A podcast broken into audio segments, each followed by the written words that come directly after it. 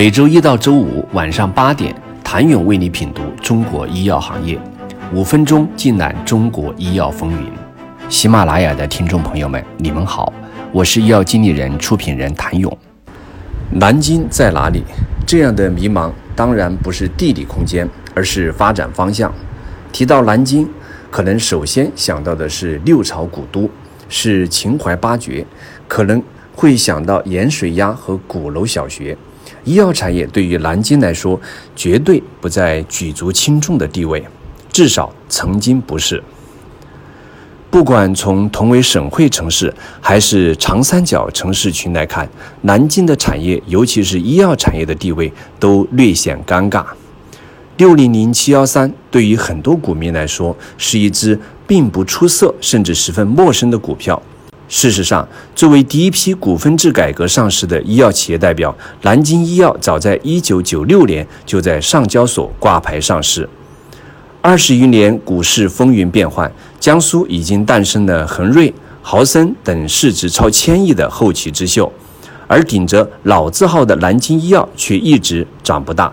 从一九九六年到二零二零年，南京医药二十五年时间市值依然不到五十亿。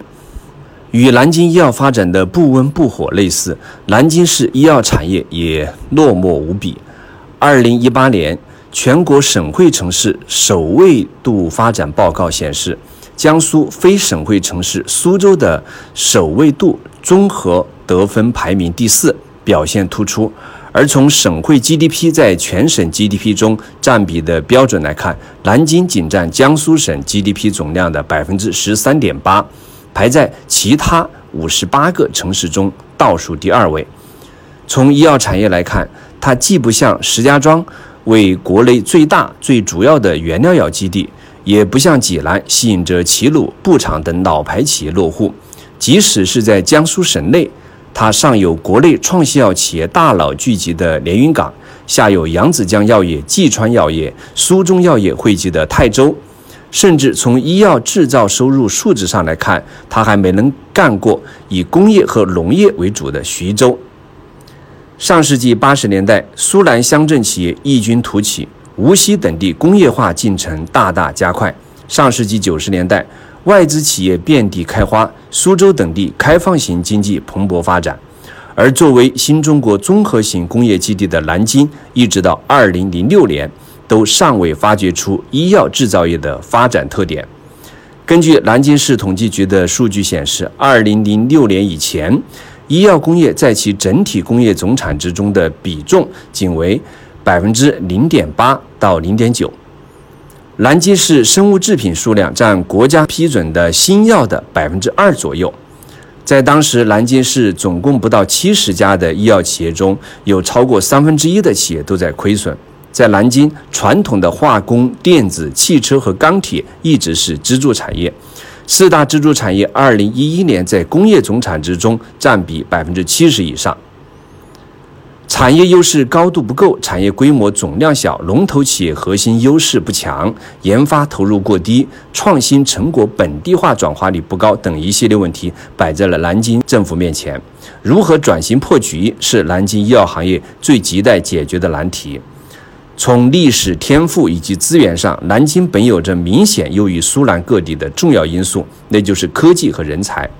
南京这一资源优势曾经被形象地归纳为五六七八，五十多所大学，六百多家省级以上科研机构，七十多万在校大学生及科研人才，八十一位两院院士。其中，位于南京的中国药科大学，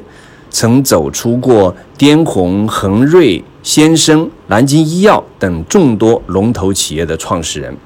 科技资源丰富，科研成果众多，只是在现实生产力转化上，这种资源优势尚未充分的发挥。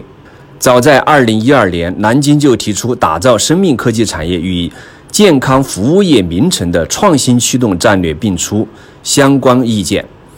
同年二月，南京力度空前地推出科技九条政策。借鉴斯坦福大学等世界知名高校院所经验，鼓励科研人员创新创业，破解身份之忧；鼓励高校和科研院所科技人员离岗创业，保护创新成果，鼓励高校院所和国有企事业单位职务发明成果的所得收益，按百分之六十到百分之九十五的比例划归科技人员及其团队。加大扶持力度，允许科技领军型创业人才的企业、知识产权等无形资产可按百分之五十到七十的高比例折算为技术股份等等。在这样的力度和决心之下，南京逐渐形成了南京生物医药股、南京生命科技小镇、江苏生命科技创新园、高淳医药健康产业园、南京原料产业园等一股一镇三元产业的聚集区。在全国超过二十个医药产业园区中，一股一镇三元都可以说是后辈。在发展之初，更是面临着资源要素聚集度低，特别是产业整体创新能力不足的难题。技术含量高、附加值高的生物医药产品器械并不多。如何在已经成熟的产业园区中突围，带领南京市医药产业迈向新的台阶？明天接着收听。谢谢您的收听。想了解更多最新鲜的行业资讯、市场动态、政策分析，请扫描二维码或添加医药经理人微信公众号“医药经理人”——医药行业的新闻与资源中心。我是谭勇，明天见。